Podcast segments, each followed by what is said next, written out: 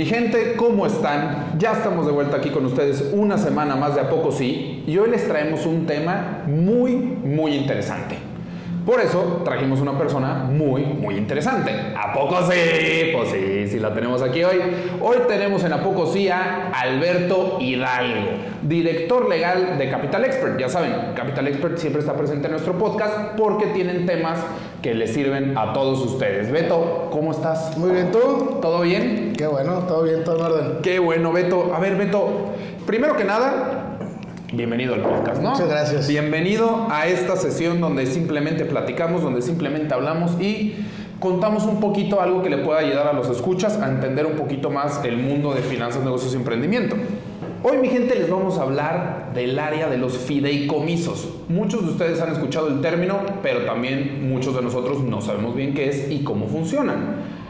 Pero como siempre les digo, vamos empezando por el principio. Beto, ¿qué estudiaste? ¿Dónde estudiaste? Bueno, yo estudié la, la carrera de Derecho en la Universidad Panamericana Ok, sí. eh, e hice la maestría en Contratos y Obligaciones Ok. posterior a la carrera. ¿Ahí mismo? Ahí mismo en la UP, ajá. ¿Hace cuánto? Ah, no te no empiecen a sacar cuentas, mi Ah. jefe, todavía. y por lo mismo, eso te lleva a entender un poquito más del área de, obviamente del área legal, pero del área de los fideicomisos. Sí, claro, claro, pues este, un fideicomiso cuando pues, al- también al, al final de su contrato, ¿no? ¿Es un contrato? Esa era mi primera pregunta. ¿Qué tan vinculado está un fideicomiso al área legal? Totalmente, bueno, eh, si partimos por la definición de fideicomiso, Ajá. Un fideicomiso, una, una definición legal sería que un fideicomiso es un contrato a través del cual intervienen tres personas, fideicomitente, fiduciario y fideicomisario. Ok. Y es un contrato a través del cual el fideicomitente transmite al fiduciario la propiedad de ciertos bienes o derechos para destinarlos a un fin lícito, el cual pueda ser aprovechado o destinado por los fideicomisarios. Ok. ¿no? Entonces yo tengo una propiedad, la transfiero al fideicomiso. Tú transmites la propiedad del cual eres titular del derecho al fiduciario para que éste realice a través de las instrucciones determinadas o bien los fines que tenga el fideicomiso, las, las- que más bien que destine estos bienes para los fines que tienen destino el fideicomiso. Eso es lo que te iba a preguntar. ¿Para qué haría yo eso? ¿Para qué yo metería una propiedad mía a un fideicomiso? ¿Qué, qué fines hay para, lo- para hacer eso? Bueno, eh, todos los fideicomisos en realidad son distintos, no existe uno solo igual por, por la naturaleza del contrato, ¿no? Ok. Sin embargo, ¿para qué lo harías? Bueno, eh, creo que en una de las circunstancias en las que nos ocupa como tal el negocio, siendo financiera. ¿no? Eh, se puede otorgar como garantía para efecto de, supongamos que tú tienes un terreno al cual quieres eh, llevar a cabo una obra, ¿no? Ajá. Sí. Entonces, sobre esta obra van a invertir, van, van a, van a fungir ciertas personas, llámese inversionistas, arquitectos, personas que van a tener titularidad sobre ciertos derechos, ¿no? Sí. Esto que hace te brinda una mayor seguridad jurídica tanto para el momento de la venta, para el tema fiscal, para, para la hora de, de poder este, disponer de ciertos bienes Sí. y que alguien no, sea, no, no, no tenga la, la facultad de poder este, realizar alguna otra conducta sobre ellos, ¿no? Eso significa que yo como persona que tiene la propiedad que estoy aportando ya va a dejar de estar a mi nombre o a mi poder. Dejas tú de ser el titular del derecho de la propiedad porque el fiduciario se convierte en propietario, sin embargo tú tienes derechos fideicomisarios. Ok. ¿sale? Y si bien es cierto, el fiduciario no puede actuar por sí mismo. El fiduciario tendrá que actuar por dos formas, o bien a través de los fines que tiene encomendados en el fideicomiso y bajo instrucción de quien tenga la obligación o el derecho de girar esa instrucción. Es decir, si tú en su momento aportaste una propiedad para, para garantizar un crédito un pago, ¿no? Sí. ¿Tú qué, tú qué vas a solicitar al fiduciario? Si ya pagaste, solicitas al fiduciario, se revierte la propiedad a tu nombre, ¿no? Ok. Entonces, yo como fiduciario no puedo actuar sin instrucciones previas solicitadas por fideicomitantes fideicomisarios o bien por los fines que el fideicomiso tenga previstos ya. Eso previstos en el contrato. En el contrato mismo de fideicomiso, así es. Ok. Tratándose de bienes inmuebles, bueno, como la ley indica, tendrá, tendrá que ser esto a través de escritura pública. Ok. Ahora, ¿cuáles son, o bueno, tal vez ya esta pregunta se cambia un poquito, pero ¿cuáles son los tipos de fideicomiso? Porque estamos hablando, como bien lo dices, para construcción, Bueno, no, en realidad, anteriormente la ley, la ley solo mencionaba dos tipos de fideicomisos, garantía y administración, ¿no? Ok, ajá. Sin embargo, al día de hoy tú puedes, tú puedes llamarle a un fideicomiso, poner el apellido que tú gustes. ¿No? Puedes llamarle fideicomiso de inversión, puedes llamarle fideicomiso eh, inmobiliario, puedes llamarle fideicomiso de administración. Esto es lo que nos ocupa a nosotros, pues sería un fideicomiso de garantía, ¿no? En donde nosotros realizamos un préstamo a algún tercero y nos garantiza el cumplimiento de dicho pago, de dicha obligación, con este, la propiedad del bien. Okay. En el caso que específico es que si bien este, no realizan, no, no cumple con sus obligaciones de pago, bueno, pues entonces nosotros ¿qué realizaremos? Comenzaremos el procedimiento de ejecución y procederemos a la enajenación del inmueble como empieza, como lo prevé el fideicomiso en sus fines. Pero a final de cuentas el que está otorgando su propiedad en fideicomiso es mucho más barato hacer eso que literalmente cederlo, cambiar nombres, lo que sea, ¿no? Eh, en realidad, eh, dentro del Código Fiscal de la Federación viene previsto el derecho de reversión. Entonces no se considera una transmisión de propiedad para efectos fiscales la cual tenga que ser sujeta a un pago de impuestos porque se llama derecho de reversión. Es decir, el objetivo principal por el cual tú estás transmitiendo la propiedad del inmueble al fiduciario es para garantizar una obligación y que posterior al cumplimiento de esa obligación regrese a propiedad a través del fideicomitente. Ok. Oigan, Chiqui, Heavy, qué bárbaro. El, el Beto habla potente, con él no tenemos problema. Qué bárbaro. Eso, chinga. Bien, me late.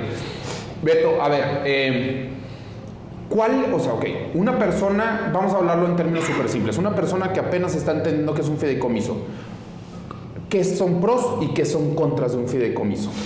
Yo llamaría contra un fideicomiso, mira, por los pros, yo creo que tú establecerías un pro para un fideicomiso, eh, una seguridad jurídica, ¿no? Para efectos de cumplimiento, para efectos de blindaje de tu patrimonio, en donde las personas no puedan disponer de él sino, sino es a través de un fiduciario. Yo, yo, considero que esto además eh, disminuye los riesgos que pudiera tener cualquier entidad, eh, tanto de crédito como personal, como de negocio, al disponer de un fideicomiso, ¿no? Eh, sin embargo, yo creo que más bien es un tema de ignorancia si estábamos hablando de contras, ¿no? Ok. Los contras en un fideicomiso podrían ser el costo que representaría. Sin embargo, el costo que representa es risorio comparado con los riesgos que puedes acotar frente a la disminución de los mismos, ¿sabes?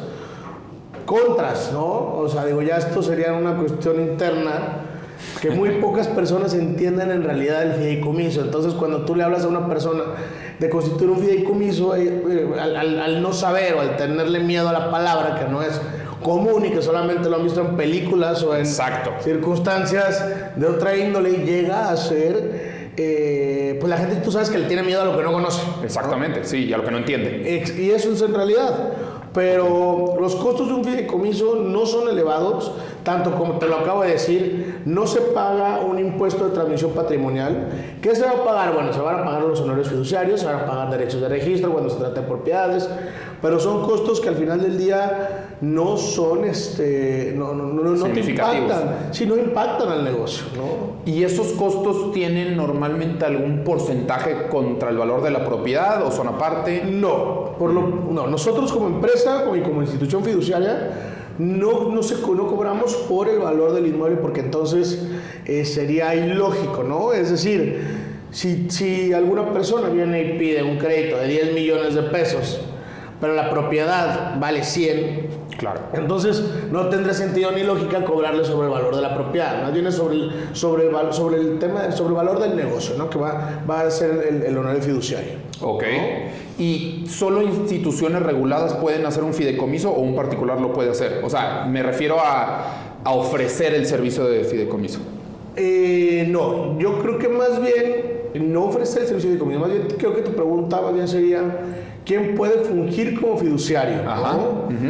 Eh, como fiduciario pueden ser entidades, o sea, puede ser eh, la casa de bolsa, instituciones de crédito, sofomes. Puras entidades reguladas. Eh, y no reguladas como, como nosotros, que somos entidad no regulada. ¿no? Ok, pero por ejemplo, ¿un despacho legal lo puede hacer? No, es que son distintos. Un despacho legal no podría ser fiduciario, pero puede ser parte de un fideicomiso, en tanto sea fideicomitente o fideicomisario según los derechos que tengan. Ok.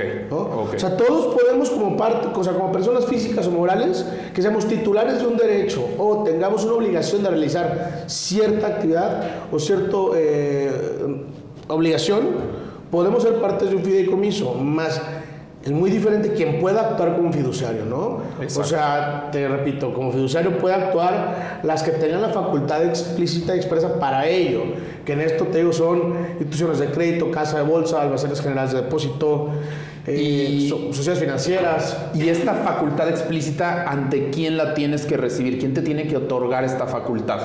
Eso viene en la, en la Ley General de Títulos y Operaciones de Crédito, dependiendo de las entidades, viene el SAT y intervienen di- di- diversas de ellas. O sea, yo puedo llegar y si me doy de alta. Por ejemplo, yo para poder ser, ser delegado fiduciario, tengo que re- realizar una asamblea, el cual se nombre y se designe a través de ella mi nombramiento como delegado fiduciario. Ok. Porque ya dije, ya vamos a hacer el fideicomiso a poco, sí, que nos empiecen a dar propiedades y pues está chingón, ¿no? Y vamos grabando en diferentes propiedades, está poca madre, me parece muy bien. Vamos a intentarlo, yo digo que sí lo podemos intentar. Ahora, un fideicomiso, ya cambiando un poquito del lado de inversión, un fideicomiso que es el que más escuchamos en las películas, ¿puede ser patrimonial para manejar un patrimonio? Sí, claro, claro. En realidad siempre implica, eh, el fideicomiso siempre va a implicar un patrimonio fiduciario, ¿no? Ajá. En este caso podría llamarse un tema de un patrimonio, un fideicomiso de administración. Ok. ¿no? Un ejemplo sería en donde se constituye un fideicomiso donde se aportan diversos bienes para que con el producto de las rentas de ellos sea repartido entre primos, hermanos, cónyuges, este, hijos, en las diferentes proporciones que el titular de los derechos lo desee. O sea, vamos hablando literalmente de la película. Se murió el papá o el abuelo ricachón, dejó una fortuna y dice, yo no le voy a dar el dinero de golpe a mis hijos porque se lo van a chutar. Entonces, Hay diferentes tipos de circunstancias que son legales y otras que son ilegales, ¿no? Ah, ok. O sea, por ejemplo, no puedes tú eh, obligar como las películas, por ejemplo. sí, puedes, sí puedes hacer que disponga de ciertos derechos, por ejemplo, a la mayoría de edad. Ok. ¿no? O bien cumplir ciertas obligaciones como, eh, digo, no sé, ahorita no se me viene bien a la mente, pero sí existe esa posibilidad, claro que lo existe. También existe la forma, por ejemplo, de, de o sea, por ejemplo, si se muere el papá de ricachón, ¿no? Y entonces tú al momento de establecer los fines del fideicomiso que tal propiedad se transmite al momento de su muerte a tal persona, y tal persona a tal persona, ¿no? Y al final del día se tienen que transmitir, se tienen que pagar los impuestos correspondientes, pero si bien es cierto, eh, como la propiedad de los inmuebles ya son del fiduciario, pues entonces simplemente se cumplen los fines previstos y transmites como tal, ¿no? ok. Entonces vamos diciendo, yo soy un padre de familia. Vamos dejando que tenga mucha lana, que no tenga mucha lana. Soy un padre de familia y digo, quiero blindar la seguridad de mi familia para cuando yo falte. Sí, es bueno. También mucha gente habla de un blindaje como para hacer, para evitar que te embarguen, ¿no? Para evitar, sí, si bien es cierto, no sé por dónde vas. No, o sea, si bien es cierto, sí es un blindaje, eh, pero es un blindaje de una forma jurídica eh, interesante, más no es un fraude de acreedores, ¿no? Sí. Esto no implica que con ello no le vayas a pagar a un tercero. Sí, claro. Lógicamente es más difícil si tú aportas la propiedad de, de- de- de tu casa Ajá. a un fiduciario. Si te llega cualquier otro, eh, no sé, acreedor que tengas, pues lógicamente va a ir al registro público de la propiedad y no te va a encontrar nada a tu nombre, ¿no? Claro. Pero si le investiga un poquito más o le escribe un poquito más, pues se va a dar cuenta que existen derechos fideicomisarios y estos sí son sujetos de embargo. Ok, o sea, al final de cuentas hay un sustento legal hasta para sacarlo de ahí. Sí, claro, claro, por supuesto. Y vamos a decir, ¿cuáles han sido o cuáles son los mal usos comunes de un fideicomiso? O sea, los que se intentan hacer de manera ilegal, que digo, habrá quien sí los haga, pero que hay que tener ojo de que, a ver, esto no se debería de poder. Bueno, la realidad es que hay personas que eh, tratan de simular eh, actos jurídicos, como por ejemplo el fideicomiso sería un vehículo idóneo para ello, porque bueno, tú o esta persona quiere no cumplir con una obligación, llámese de índole eh, crédito fiscal, ¿no? Ajá. Y entonces tú lo aportas a la, a la propiedad del fiduciario para que entonces el fiduciario diga, oye, este, pues ya busqué a Carlos y no le encontré nada. Ajá. Bueno, pues sí, pero entonces si nos vamos tantito antes y se dan cuenta que tú lo aportaste y esto es una meramente eh, una simulación de un acto para efecto de no, de, de no pagar, pues esto ya está en un tema de tipo de, de, de carácter fraude. penal, ¿no? Ok. Esto ya se llama fraude a acreedores, ¿no? Sin importar el tema si es fiscal, bueno, pues con los delitos fiscales que ello conlleve, ¿no? Ok. Ahora, si tú dices, por ejemplo, somos un... Vamos a meternos en un tema familiar, que dices, entre todos mm, vamos a comprar, no sé, te voy a inventar, la casa fregona en Los Cabos. No, pero somos diferentes, somos eh, hermanos todos, pero pues ya somos, ya tenemos esposos, ya tenemos hijos, ya somos más personas involucradas. Nos conviene meter esa propiedad a fideicomiso para mantener un mejor control de ella y que haya menos conflicto familiar, por así decirlo. Eh, sí, eso, pues bueno, sería meramente un fideicomiso de administraciones Ajá. donde todas las personas tendrán que tener una cuota y una ascensión y entonces la propiedad es, de, es insisto, del fiduciario, ¿no? Sí. Sin embargo, pues al final del día lo mismo podrías hacer sin el fideicomiso, eh, arriesgándote a que en su momento, pues tú tengas que eh, solicitarle vía judicial a las personas que no se quieran salir o que lo dejen en un mal estado, porque todo ello eh, te implicaría invocar a la protección del juez, ¿no? Ok. Invocar a solicitarle al juez, ayúdame con esto, ayúdame con esto, ayúdame con esto. Ok, y a final de cuentas es lo mismo en ese caso que hacer un contrato bien hecho y bien estipulado. Sí, pero la coercibilidad es diferente. Coercibilidad me refiero a la capacidad que tú tengas para exigir las cosas, ¿no? Ok. ajá. Por ejemplo, tú en un fideicomiso podrías establecer que al realizar cierta conducta, bueno, eh, perderás de cierta manera o te, eh, te- te obligarán a dejar de ser parte de la copropiedad o parte de los derechos fideicomisarios que tengas derivados de las conductas realizadas, ¿no? Ok. Entonces, tú, o sea, tu comité, puedes conformar un comité o puedes conformar a las personas que gustes para efecto de instruir al fiduciario de eh, darle o quitarle derechos, ¿no? Ok, ahora me voy a ir por acá y tal vez le estoy inventando, pero vamos a decir que soy una empresa muy grande, o sea, un holding, que ya dentro de mi misma empresa hay muchas empresas distintas. Yo sé que ya dije el nombre, holding, pero eso también de alguna manera es como un fideicomiso de administración Eh, en, en- en función a qué? de pues, los derechos. No. no, ok. No, no, no, no, no. O sea, una persona, un, un holding que en realidad tenga ciertas empresas, o sea, sea o sea, o que mantenga como propiedad ciertas empresas, pues cada una es un ente, cada uno opera de forma distinta. Simplemente el holding front- frente a, pues, no frente a los demás. Eso es todo.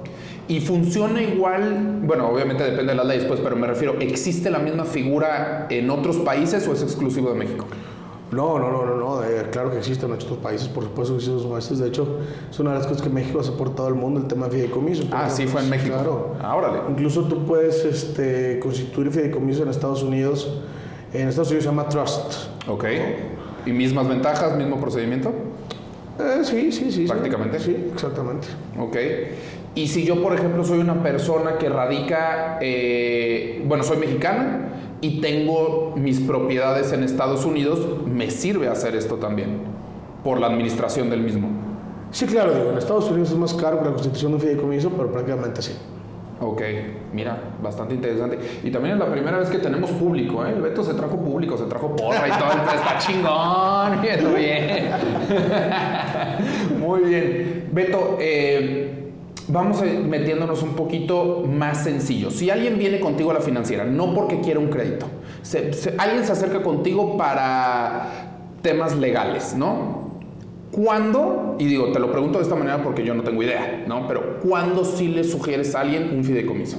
Pues es que todos los escenarios son distintos en realidad, ¿no? O sea, me- digo, cualquier persona se podría acercar conmigo para mil y un cosas. Sí. No, pero digo, yo creo que lo que más común ha pasado es lo que te decía de una persona que eh, pretende realizar un desarrollo inmobiliario, ¿no? Ok.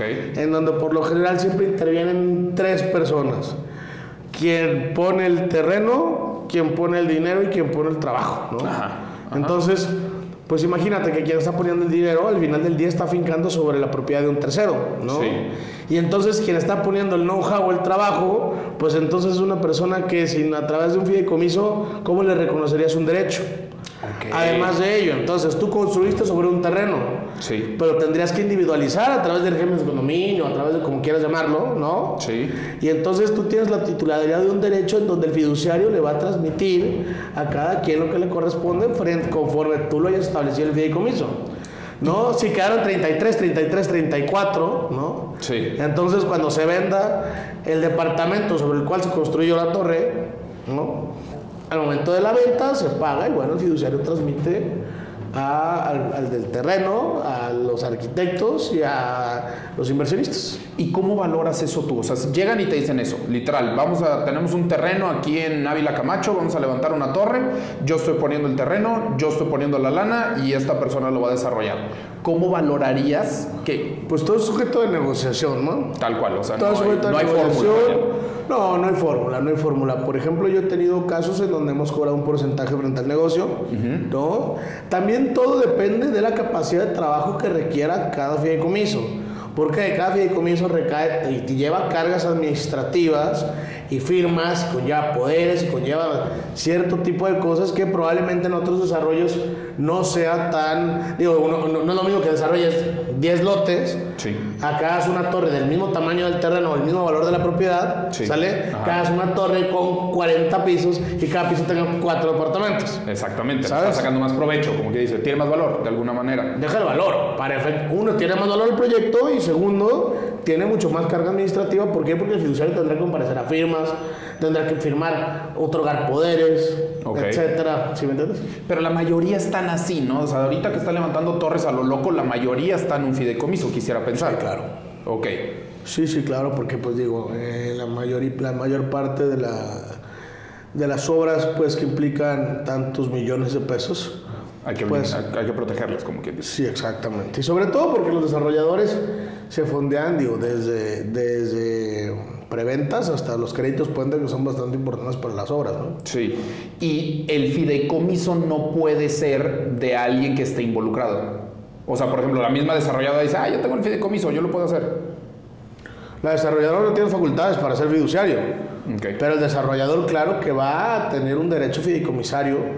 ¿Por qué? Porque este, es quien está realizando el trabajo, ¿no? Sí, sí, sí, claro, pero eso es la O sea, desarrolladora. el no desarrollador, tiene. la, la empresa desarrolladora te va a decir, oye, ¿sabes qué? Yo te puedo llevar con mi institución fiduciaria para efecto de, pero él no puede fungir como, como, como fiduciario. Ok. ¿Sale? ¿Cuáles son los red flags, las banderas rojas que dices, a ver, cuando te están metiendo un fideicomiso, te están mencionando un fideicomiso, dices, a ver, chécale aquí, aquí, aquí, porque esto sería ojito. Pues yo creo que, eh, como te digo, en, en ocasiones tienes que tener una, una cuestión. Yo creo que es sentido común, ¿no? Si una persona, sí, claro, si una persona en realidad quiere aportarte la propiedad de un fideicomiso con sin sentido y sin razón, pues todo tiene un- una implicación en donde quiere ocultar algo o quiere no cumplir con algo, ¿no? Ok. O sea, ¿por qué? Porque aparte tú al ser fiduciario, propietario fiduciario, respondes frente a diversas obligaciones, ¿no? Sí. O puede ser materia para efecto de un fraude, Ok. ¿no? Sí. Entonces, todo tiene una- un sentido de una, de una, de una, este, Una razón de ser. de una razón de ser, ¿no? Por ejemplo, si tú recibes el propietario de, de- de los, de los bienes, derechos, puede ser una persona física o moral, ¿no? Ok. Pero entonces, por ejemplo, para el efecto de una persona moral, una persona moral no se representa por sí misma, sino que a través de un representante, que es una persona como tú y como yo, ¿no? Ajá. Y entonces, si esta persona trae un poder falso, entonces ya te aportó el inmueble al fiduciario, y entonces, ¿qué sucede? Pues que ahora tú tendrás que defenderte vía penalmente por ese fraude o por esa suplantación. Ok. ¿Sabes? Es que eso que acabas de decir del sentido común, hay muchos que no lo tenemos, canijo. Eso es lo difícil. Eso es lo interesante. Eso es lo interesante, ahí es donde se pone bueno el juego. Cuéntanos, Beto, cuéntanos historias ahora sí que chusconas de algo que te haya pasado de alguien de fideicomisos, en historias de fideicomisos, porque creo que alguna vez me contaste de alguien que llegaba, o sea, que le llegó y le dijo, oye, me voy a divorciar, méteme mis propiedades, solo de que andan escondiendo madres, ¿no? Y cosas así también. Sí, sí, sí, sí, el que traían, digo, no, no se dicen nombres, ¿no? No, no, no, no, no. Pero sí, sí me tocó en alguna ocasión este, una persona que, que traigo, traigo al SAT encima, traigo al SAT de IMSS encima, entonces este, necesito eh, aportar su fideicomiso para que digo no pues es que pues, o sea, no, no es la vía no siempre hay forma de hacer todo pero no de esa manera No, de pues, esa manera, ¿no? exactamente. Porque Pero ahí hay sí ya es- alguna en específico que te acuerdes, que te dio risa, que hasta te dio risa. Sí, así, claro. O sea, ¿sabes qué? Traigo, traigo al IMSS, no si el IMSS o del cualquiera de los dos. Este, y me dices que se deben no sé cuántos millones y millones y millones de pesos. Sí. Que aportarlos a un fideicomiso para entonces, este, pues ya no. Y digo, pues es como que ya no pagar, güey. No, así no son las cosas. Hay derechos fideicomisarios los cuales sí te pueden embargar. Ok.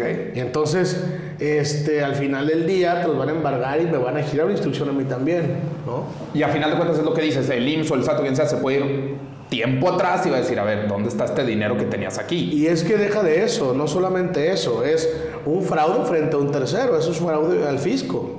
Y ese es todavía peor. Sí, claro. Y es el que andan detrás de. Pues sí. Así es. Ok, soy una persona que dice, a ver, quiero entender un poquito más, no estudio leyes, ¿con quién me puedo acercar? ¿Dónde puedo aprender un poquito más de este tema? En realidad yo te voy a decir una cosa, fideicomiso es, una- es una, es un contrato muy sencillo si tú lo sabes entender, ¿no? Ajá. Este, pero cuando quieras, márcame. Vamos a poner aquí abajo el número de Beto, márquenle si quieren salir de peda o si quieren entender de fideicomisos. Es buen pedo, ya vieron que es buen pedo, sí le pueden hablar, es lo que está chingón. Muy bien, mi Beto. Eh, a ver, otra pregunta más, vámonos dando una pregunta más. Si yo soy una persona que estudió Derecho, ¿qué rama es la que me lleva a esto? Contratos. Contratos, tal cual, contratos. Muy bien. Y De hecho, por ejemplo, yo cuando estudié en la universidad fue, eh, se divide en dos especialidades, la- o sea, para efecto, perdón, para efecto de la maestría son dos especialidades, ¿no? Ok.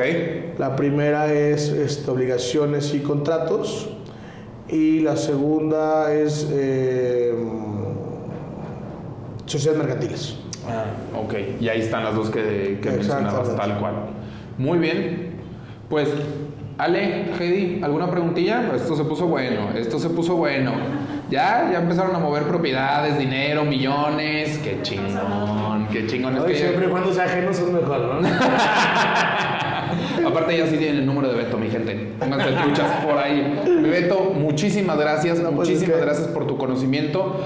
Eh, no sé si se pueda, pero bueno, vamos a dejar el, el mail de Capital Expert por si alguien tiene alguna duda, se puedan acercar, se les puede comentar. Con gusto, claro que Sí. sí, aquí con gusto este, les damos asesoría. Se les da alguna asesoría. Eh, yo creo que de todos modos lo pueden ir buscando en internet, pero en serio sí acérquense, porque es un contrato, ya dijimos sí es un contrato, pero hay que saberlo entender. Todo este tipo de cosas son armas que si las entiendes bien pueden salir muy a favor, si no las entienden te puede salir bastante, bastante mal, ¿no?